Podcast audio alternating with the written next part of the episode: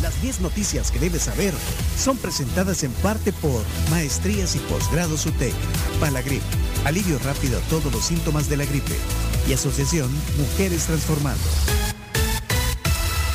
Gracias a la UTEC, las 10 noticias. Recuerden que para este ciclo 2022, el 02, ustedes pueden escoger si quieren llevar clases semipresenciales, porque van a poder elegir dos materias de forma presencial como máximo y las demás en modalidad online. Pero si también ustedes lo prefieren, pueden llevar toda la carga académica en modalidad online.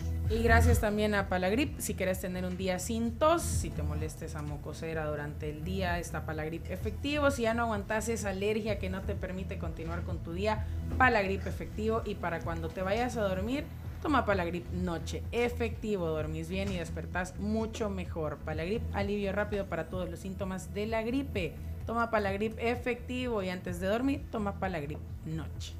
Perfecto, eh, vamos a las noticias. Hoy en un ratito más, el sheriff, así le dicen, así le dicen a, Mauricio Villanova, alcalde de San José de Guayabal.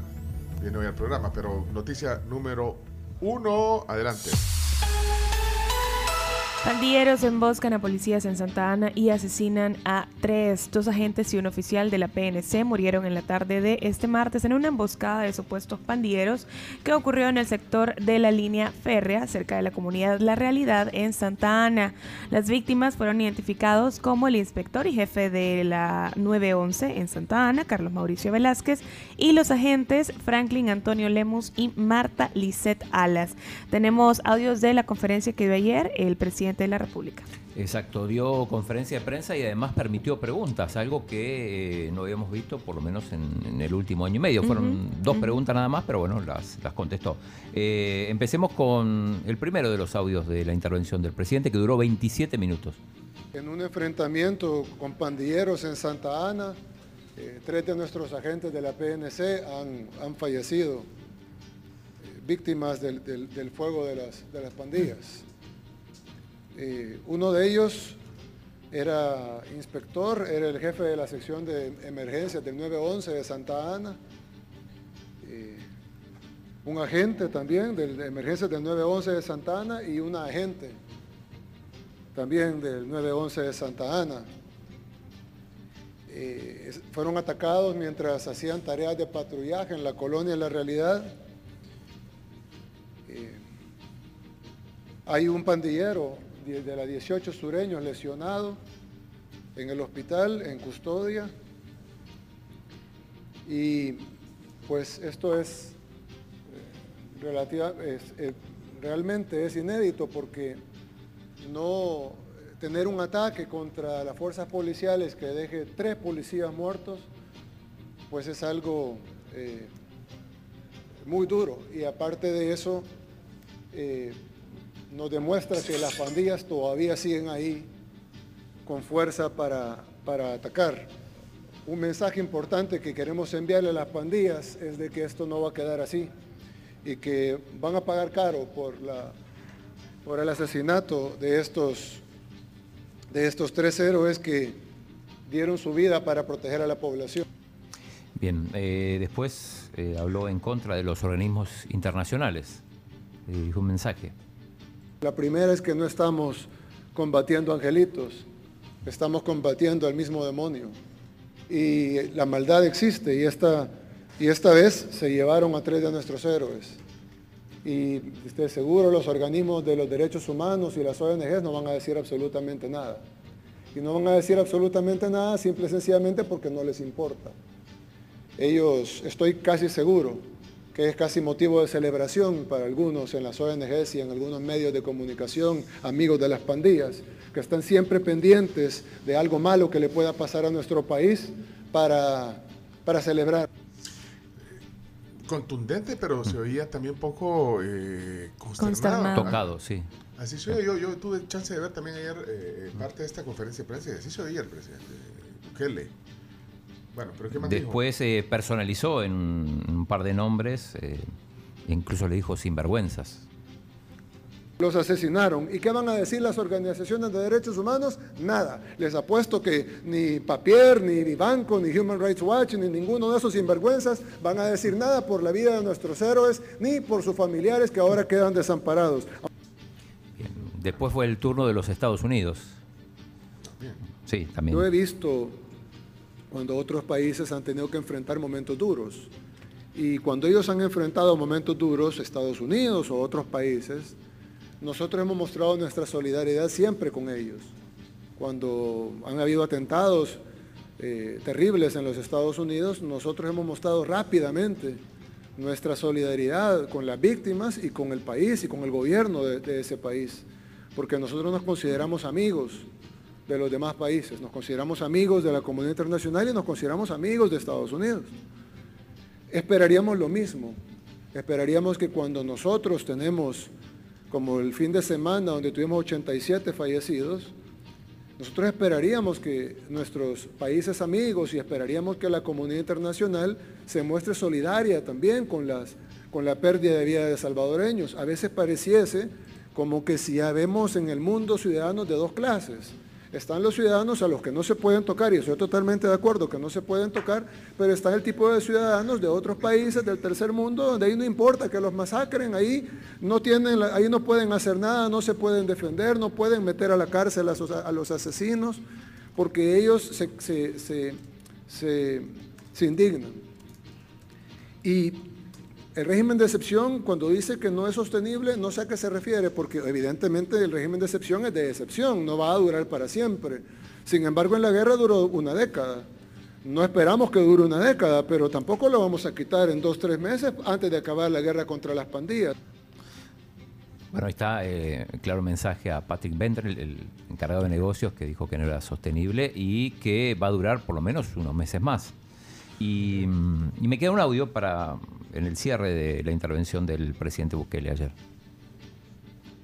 Esto nos demuestra que debemos arreciar la guerra contra las pandillas, se queje quien se queje, llore quien llore, grite quien grite, reclame quien reclame, condene quien condene, pero no podemos parar ahora porque si paramos ahora, ellos se van a reagrupar como nos demuestran que pueden hacerlo, van a adaptarse a la nueva realidad y una vez adaptados a la nueva realidad va a ser imposible extirpar ese cáncer de nuestro país.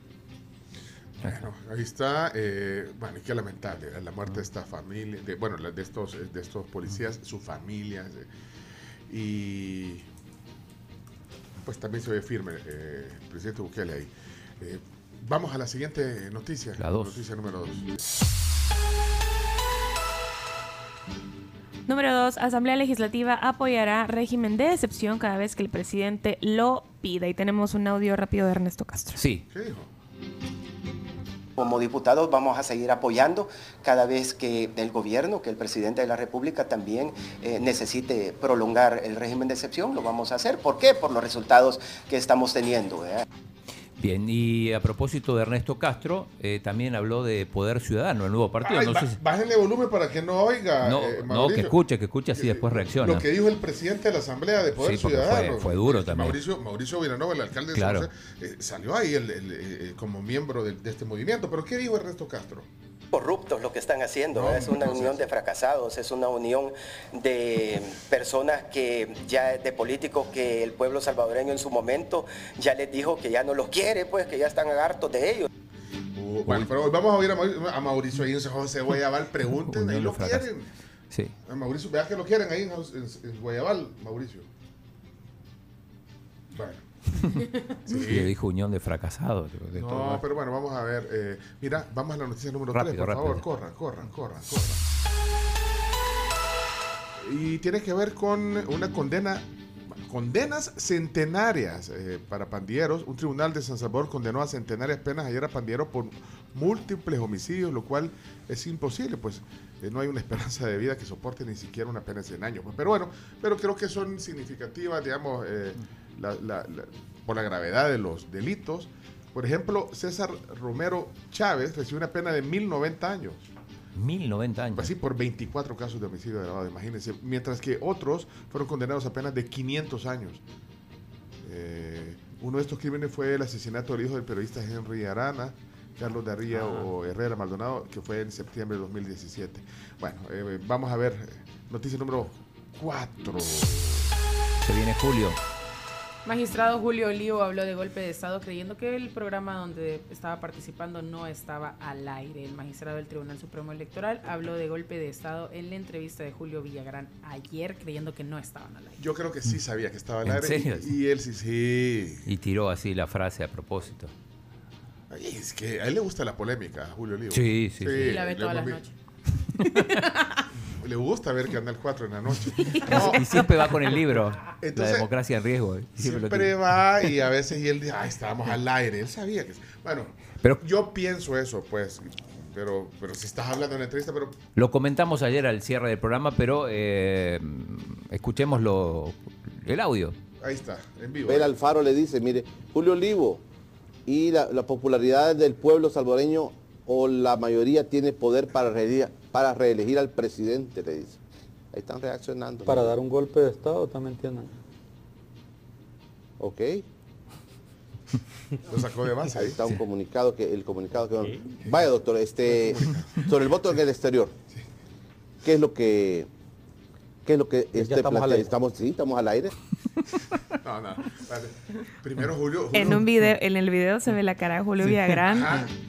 De que no entiende qué está pasando. De Pasemos a otro tema. Ahí está el comunicado. Le digo, pero, pero estamos al aire, pues estaban al aire. Bueno, y eso le generó algunos eh, comentarios ya, pues, pues decir, porque dice, el- el- el- la gente tiene el poder, no sé qué, pero también el poder para hacer un golpe de Estado. Estado, eso, sí. eso fue lo que dijo. Eso fue lo que dijo. Eh, El tema es que es eh, representa al Tribunal Supremo Electoral. Sí, curiosamente después lo entrevistan eh, al salir del... Pero como nadie se dio cuenta de eso en el momento, cuando Nadie lo van a buscar y lo entrevistan, no le preguntan por eso. Pero bueno, eh, sobre Van esto... a caer ya todos los trollers.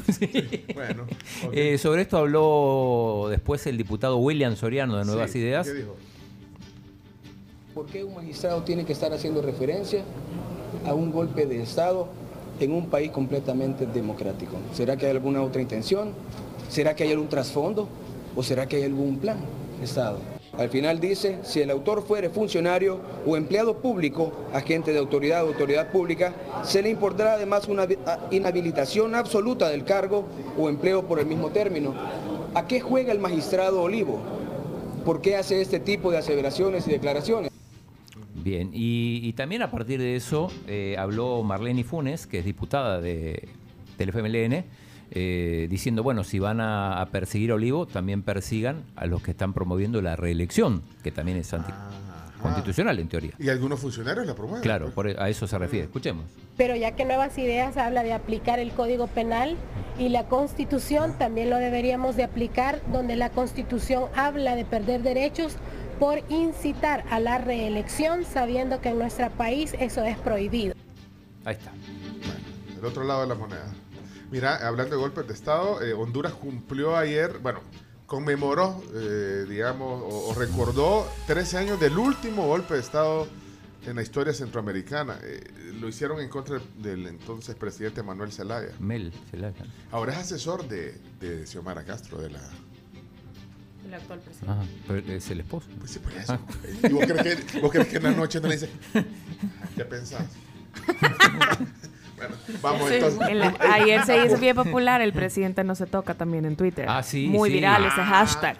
Era el presidente no se toca. Pero ese lo, lo puso una diputada, creo. Yo se lo vi primero a Walter Alemán Ah, y de ahí Bueno, el También aplica para la todos. FEFUT. al, al presidente Hugo Carrillo no se toca. Sí, digo yo. No, Bueno, no sé. Y también aplica para los alcaldes. El Al- alcalde no se toca. Al alcalde no se. El alcalde me lo respetan, por favor.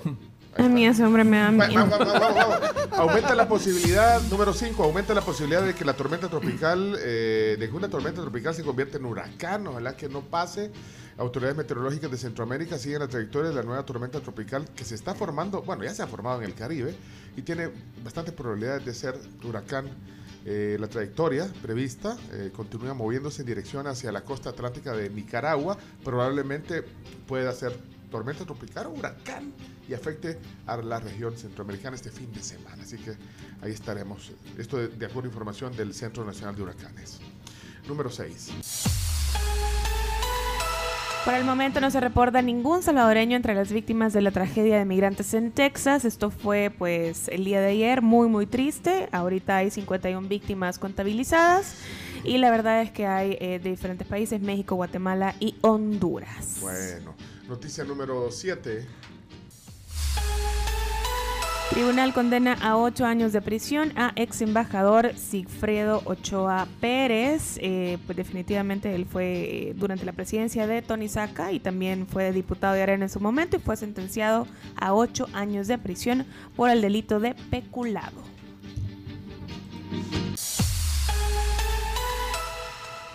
Número Noticia 8. Número 8. Implementan taller de zapatería para reinserción de reos que recicla llantas para suelas. El director de Centros Penales, Osiris Luna, compartió en su Twitter la implementación de un taller de zapatería dentro del Plan Cero Ocio para la ins- reinserción de reos que recicla llantas para usarlas como materia prima de las suelas de los nuevos zapatos que produce.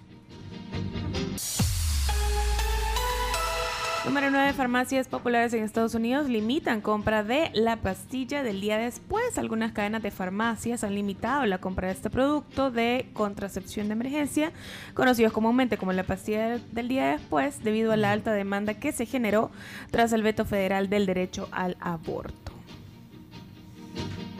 Número 10.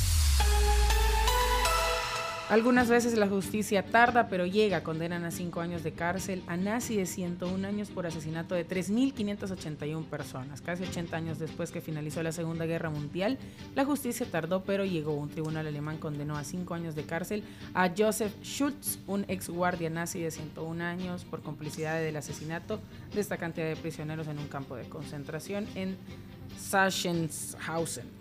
Bueno, ahí están 10 noticias que hay que saber. Eh, un bonus track eh, del el equipo de comunicaciones de AES, de la empresa de energía eléctrica, ha llegado aquí eh, una información que ya había un comunicado sobre el corte de energía y que solo es que solo era ayer. Ayer, no, sí. no es una semana. Lo publicaron ese comunicado tanto en, en su plataforma de, de- de redes sociales y en el periódico. Así que ahí está sobre interrupciones en el departamento de San Salvador. Eh, siempre AES coloca, eh, tanto en sus redes sociales como en los periódicos de mayor circulación, eh, los avisos de interrupciones. El aviso estaba programado para ayer, martes 28 de junio, en el municipio de San Salvador, desde las 8 hasta las 4 de la tarde. Eh, cliente- eh, clientes ubicados en, bueno, en buena parte del- de, de la colonia Escalón, y ahí están todos los sectores. Ahí está incluyendo la Casa del Chino, ahí dice clase. Claudio, Casa del Chino. Claudio y Sí. Florencia, Airbnb, no sé qué, Lomas del Escalón. Bueno, ahí está entonces. Así que ahí está. eh, trabajos, eh, dice el comunicado, trabajos, eh, interrupciones programadas son para trabajos de mantenimiento.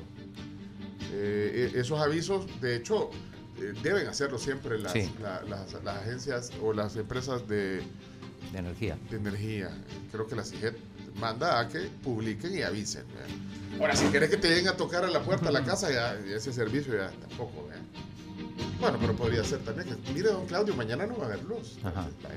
Pero a veces, a veces anuncian y después no cortan. Ah. Pero bueno, porque a lo mejor no es necesario. Vamos a la pausa. Regresamos el alcalde de San José de Guayabalo y aquí en vivo en la tribu. Vamos, ya regresamos. Corriendo nos vamos a la pausa comercial y les recuerdo que Bamboo City Center tiene un evento chivísimo este sábado 2 de julio a partir de las 3 de la tarde. Tiene un taller de mandalas en las terrazas de Basílico. Para reservar tu cupo, escribí a las redes sociales de Bambú. El precio es de 20 dólares por persona. No te lo perdás y saca el artista que llevas dentro. Y si necesitan pautar en vallas digitales unos días para su emprendimiento, lo pueden hacer en vivaoutdoor.com Pleca Shop. Planifican, diseñan y colocan su campaña publicitaria en esta plataforma.